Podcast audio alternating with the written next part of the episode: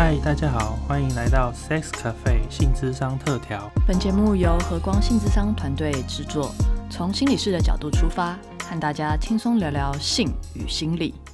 我是郝博伟心理师，我是李竹薇心理师。今天要跟大家聊聊的是各种各式各样的关系或是性关系。因为从以前到现在啊，可能大概是三十年前，呃，我们好像在关系的选择上，可能只有单身，不然就结婚这两种选择。但因为现在各种观念或者是大家对于关系的可能性的开放，所以现在关系其实经营越来越复杂，而且选择越来越多。我们好像有各式各样的选择可以选，但是大家可能不知道到底有哪些选择呢？或者是这些选择有哪些好处坏处呢？今天我们想要跟大家分享这个部分。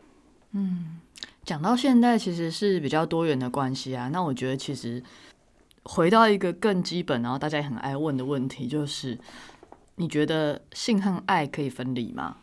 这个主题可能哦，从小讲到现在，很多人你从小想这个，呃，大家啦，就同学啊，每个时期啊，国中、高中、大学都有人问一样的问题，甚至现在很多那种专栏呐，还是在同回答同样的问题，好像都没有一个定论呢。其实如果就研究上来讲的话，呃，普遍蛮多的观念都会认为，男性是比较倾向于性爱分离，然后呢，女性她会。倾向于性爱要合一的，或者是甚至于认为，呃，不管是爱情啊，或是关系啊，其实远远比性来的重要。对照到实物上来讲的话，就会比较说，像是约炮，通常会认为好像男生比较容易去约炮，好像女生比较不适合。如果女生去做这件事情的话，好像比较容易被认为是什么淫乱的啊，或是不太好的啊。那即使是在现在，好像还是有这样子的风。就是这样子的，算是风气吗？或是这样子的想法存在？那特别是嗯，处女情节啊，或是应该要守贞啊等等的观念，虽然在现代你会觉得好像已经没有那么重要了吧？可是其实，在蛮多人的心里，就是还有在电视剧里面，你还是会有这样的感觉，好像你发生的性行为应该就要跟那个人在一起。不会针对这个部分，你有什么观察吗？就是我觉得有一些呃。时代的差别，就是以前可能还小时候，可能就二十年前，的确这种观念是非常的兴盛，而且大家你几乎问十个人，大概八个人回答都是一样的，就是诶，性爱几乎是不能分开。那在一段关系里，就是你要跟这个人在一起，那当然性的对象就是他这样。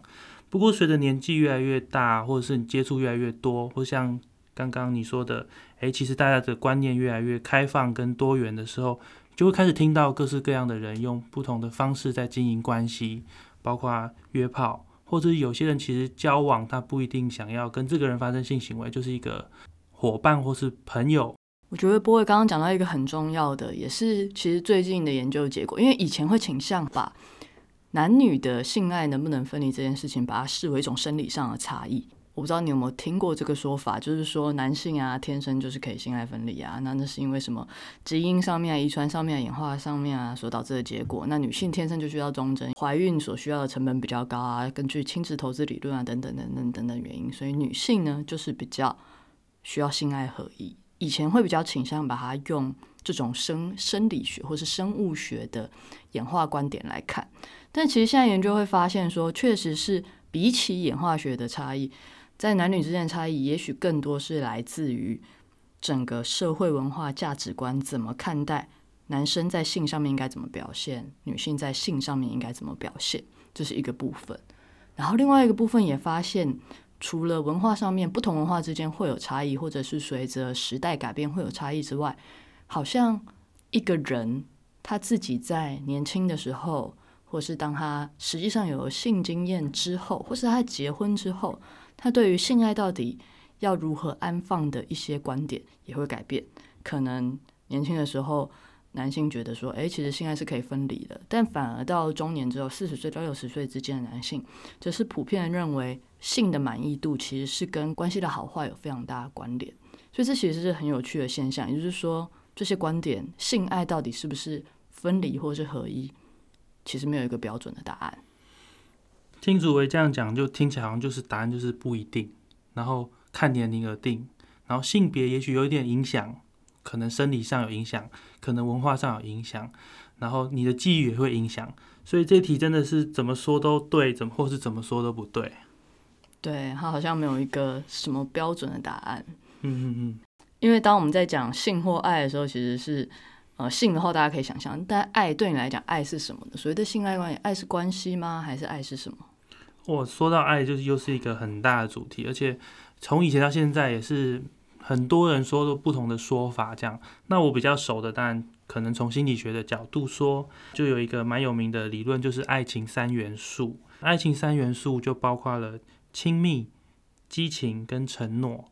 那激情大概就是说，哎，其实如果你对一个人有，呃，跟他相处会产生兴奋的感觉，或者是性的感觉，你会很想跟他有一些强烈的感情的表达，或是性行为。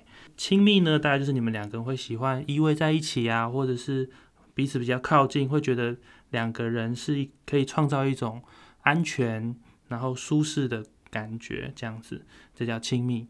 那另外就是责任了。如果一段关系需要有承诺，或者是你们有一个共同的目标或价值，会想要一起去完成，这就是责任。责任或承诺呢，也是关系中一个很重要的部分。所以三个加起来会有很多排列组合。那比较多公认是这三元素的，是爱情中蛮重要的三个部分。意思是说，每一段关系都一定要有这算三部分才算爱吗？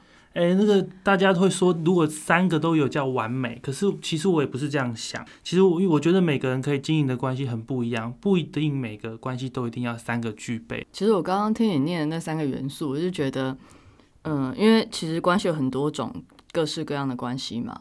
然后光是要维持单一的伴侣关系，其实真的很难，真的超难。对，他好像不是。什么？我们说好要一辈子在一起，或者是写签了一张结婚证证书之后就可以保证什么？你看刚又讲什么？又要激情啊，又要友谊啊，又要承诺啊，这三个东西，然后各种交替的元素啊加在一起，我觉得这真的是蛮大的挑战，对于个人来讲，跟对于关系来讲都很难。不过以你自己的经验来讲，你觉得想要维持单一伴侣关系？需要哪些能力，或者怎么样才能做到？觉得首先要先做好一个准备，是嗯，因为我一个比喻好了，如果你要选择一棵树，那你就要知道你要放弃一整座森林。好哀伤。意思是说，当然外面有各式各样的人呐，或是各种，因为你可能会被很多各式各样的特质吸引。当你要进入一个单一伴侣制的时候，你就会需要去知道哦。我要选的这个，那其他的呢就要想办法隔绝。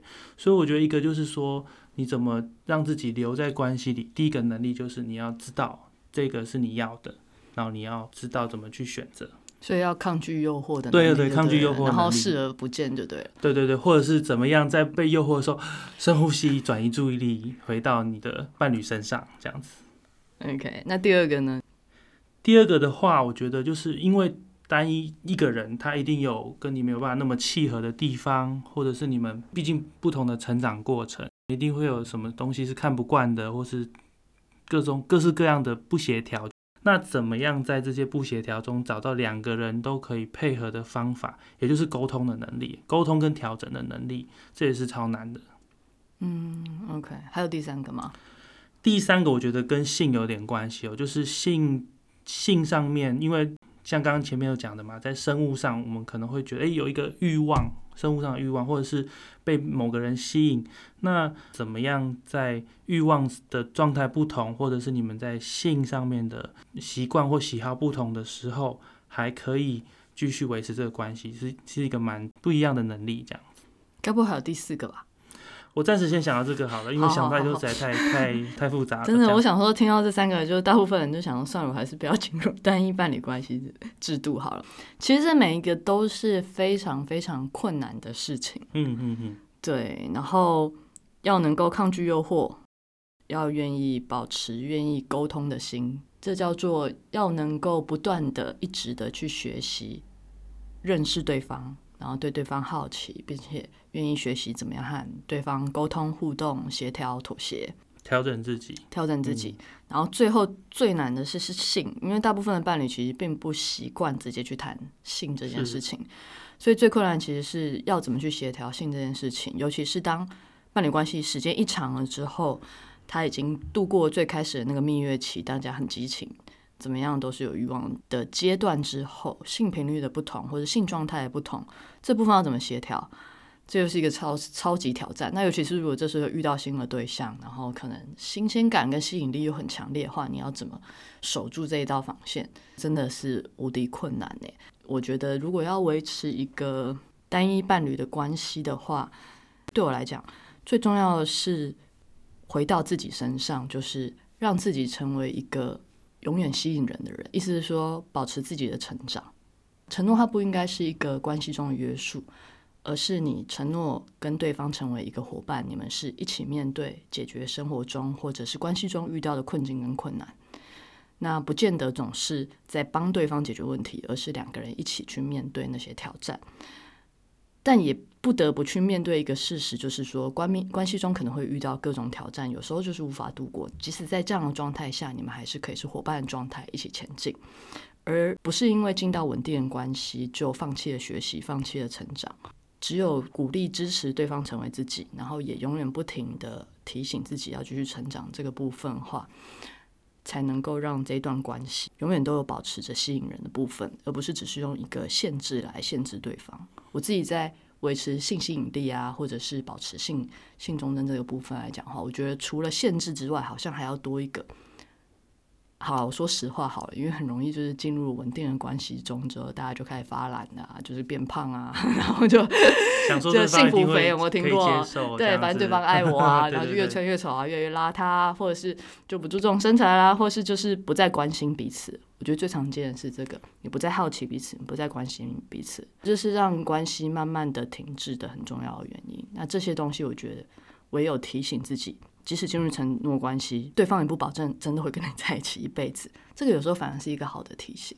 嗯，听楚维这样讲，其实我我自己会觉得，哎，蛮多收获是两个人可能是要是一个可以自给自足的独立个体。也就是说，你要不断的还是知道你的人生还有很长，然后你要学习，然后同时你在经营关系的时候，一定会遇到呃两个人不协调的时候，但是不要放弃一个好奇的心，对对方好奇，或者是。持续的学习，两个人怎么去面对未来的人生，等于说真的是一个学习的过程。嗯，这真的是蛮难的，就是刚刚讲到了关系中的性吸引力，第三者的性吸引力这个部分，有些时候就是毁灭一段关系的元凶，但有些时候它只是关系已经要毁灭的结果。哦，是结果这样子。有些时候是是是，不一定。嗯，对我自己会觉得，因为在看外遇的时候，当然。主流价值都会觉得外遇就是一个不好的背叛的行为。不过从我们刚刚的讨论的过程中，其实如果重新再看外遇的话，你会知道可能在关系中有很多地方沟通不来，遇到困境。那有一个人在这个处境下卡太久，可能外面有一个更轻松、更多资源、更不同、更吸引的部分，可能这个人就会移动到关系外面去寻求这样子的一个关系的抚慰。前面我们讲的话，单一伴侣超难维持。然后，当然，如果各种能力或者是维持沟通的习惯其实没有建立的话，当然这个外遇这个事情就蛮容易发生的。嗯，当然不是说因为关系这种问题，外遇这件事情就是无可避免啊，或什么？我觉得不是这样。但就回到就是这一段关系的承诺程度有多少？因为确实是有一些关系在经验了外遇这件事情之后。把它视为一个关系中的困境，然后一起面对，一起挑战，然后还继续前进。是是，就是危机可能也是一个转机。这一个事情只是凸显了你们在经营一段关系上，可能遇到了一个需要认真停下来想一想，好好的讨论，不管是承诺或者是继续走下去的一个契机点。对，那这是我们在我们的智商的过程中蛮常遇到的一个主题。嗯，也是蛮蛮挑战、蛮困难的，因为那个。双方的所受的伤啊，所承受的压力啊，然后有些时候是真的没有办法度过，那有些时候也就是跟智商是一起努力度过了，这样。也就是因为这些困难，跟去体认到有时候单一伴侣制度它没有办法完全的满足一个人对于关系中的多种期待，后来就出现了所谓的开放式关系，或者是多重伴侣的关系。嗯。可能呢，听众有些人听过多重伴侣或者是开放式关系，可是有些人没有听过，可能对你来讲是一个很崭新的概念。大概跟大家分享一下，其实多重伴侣关系就是传统来说，单一伴侣制就是一对一嘛，那多重伴侣制可能就是会超过两个人，可能有三个人、四个人在一起经营这个所谓的伴侣关系或亲密关系。那引入了另外一个人，可能可以当一些润滑剂啊，或者是调解，或者是互相沟通，或者是补位的功能。所以有些人会想到用这种多重伴侣关系的方式来化解原本单一伴侣制里面遇到的一些状况。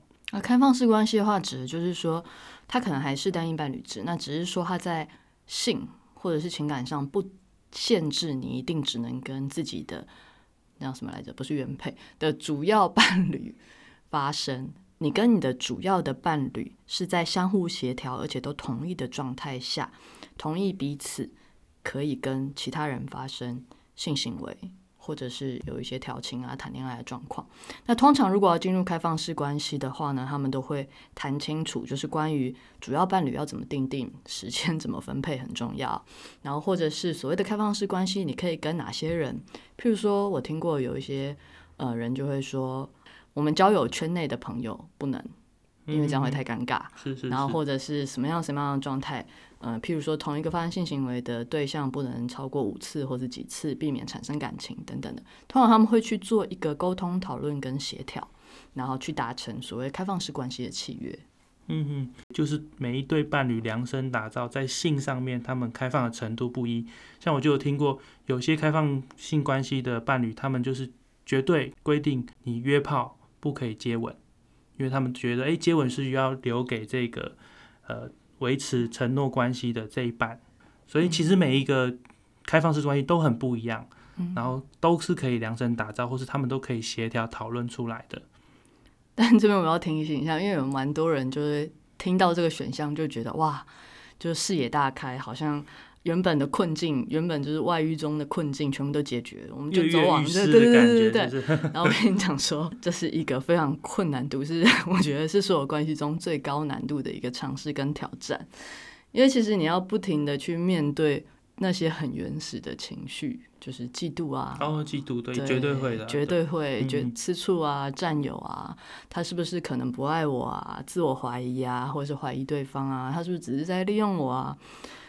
这里面就是你这个人如果不够是有自信、不够自我稳定的话，然后对于关系没有足够的信任度，就贸然去尝试这样子的结果的话，其实通常会有一点惨。真的，真的，特别在理性的状态下，我们谈好的，可是这些情绪并不是理性可以控制。你会吃醋，你不是用理智告诉我说我不应该吃醋，你就不会吃醋的。那你怎么去跟这些各式各样被开放式关系的实践激起的？情绪在一起，去涵容它、消化它，甚至在伴侣之间沟通它，这其实都蛮蛮复杂、蛮不容易。好，谈到这边，我觉得真的是很长。对不起。好了，谈到这里，大家不知道有没有那种感觉，好像越来越开放，越来越开放，会不会有一种感觉是，好像我们在鼓励大家要追求更开放、更多元的性啊，等等的？那这其实也不是我们今天讨论这个主题的目的啦。嗯，那回到另外一个极端来讲，是不是人或者是关系中一定要有性呢？我觉得这还有另外一个，当我们在讲多元性关系的时候，还有一个很重要的主题，也就是所谓的无性恋，或者是选择终身不发生性行为、不与人交往的那些族群。嗯嗯，对啊，所谓的多元，当然就是不同的呃向度都可以开放或多元。所以我们刚刚讨论的是一个一个面向是，哎，各种如果你想要有性要有关系的实践的这个面向，但是另外一个面向也是，如果你选择单身，或者是你就是呃对于性没有什么特别的喜好，这也是一种可能性。嗯，而且这比例其实不低哦，就是其实在美国研究来讲，美国就有四 percent 的男性其实跟十四 percent 的女性。很少，或者是从来没有考虑要发生性行为，所以我自己觉得十几 percent 的话，其实比例上来讲还蛮高的。而这个族群，它其实，呃，如果我们说性很开放的人可能会被歧视的话，在现代来讲，不想要发生性行为的人，或是选择单身的人，其实也是非常容易被歧视的。嗯嗯嗯嗯，对，就是你知道，星巴克总是买一送一，或者是只要你是单身到了某个年纪，就不停的问你有没有交男朋友啊，你有没有交女朋友啊？哦，真的为什么我没有？对对对对，你为而且？歧视单身的感觉。对对对，哈，你到现在还是处女，哈，你到现在还是处男。嗯嗯，这里面其实，如果你要坚持单身，坚持不发生性行为，其实所需要的自尊的能力、自我稳定的能力，其实不见得是比较少的。对，然后很考验你自己怎么跟自己这个选择，还有你自己这个状态相处，那其实是蛮不容易的。嗯，然后里面还有一个蛮大的是，嗯、对于未来的恐惧，也就是说，你有没有足够的能力让你自己支撑自己到老年的生活？然后也蛮多人会担心说，他可能就是孤老终生啊等等的。那他怎么去建立那个社会关系跟支持，让他可以放松的选择他所选择的关系，也就是单身或者是无性恋的关系，或者是他的无性恋之中，他不想发生性行为，可是他可以跟有情感关系的人在一起，然后相互承诺，一起前进，或是跟朋友住在一起，这也许是一个选择。哇，所以我们今天谈了很多各式各样的关系的样貌，这样，所以你会知道，这其实关系有很多种可能。不管你是选择要跟呃人一个或多个人在一起，或者你选择自己单身，然后维持自己跟一个人跟自己的关系，其实都是一个选择。那每个选择都会需要搭配不同的呃能力，或者是不同的信念，然后去去支持你做这样的选择。嗯，那确实没有一个是最简单的选择啦。重点是清楚的知道你想要什么，然后就努力的自我成长吧。好正向哦，关键字就是自我成长。好正向哦，这样子。好，那今天聊得差不多，我们最后就聊到这边，大家拜拜。下回见喽，拜拜。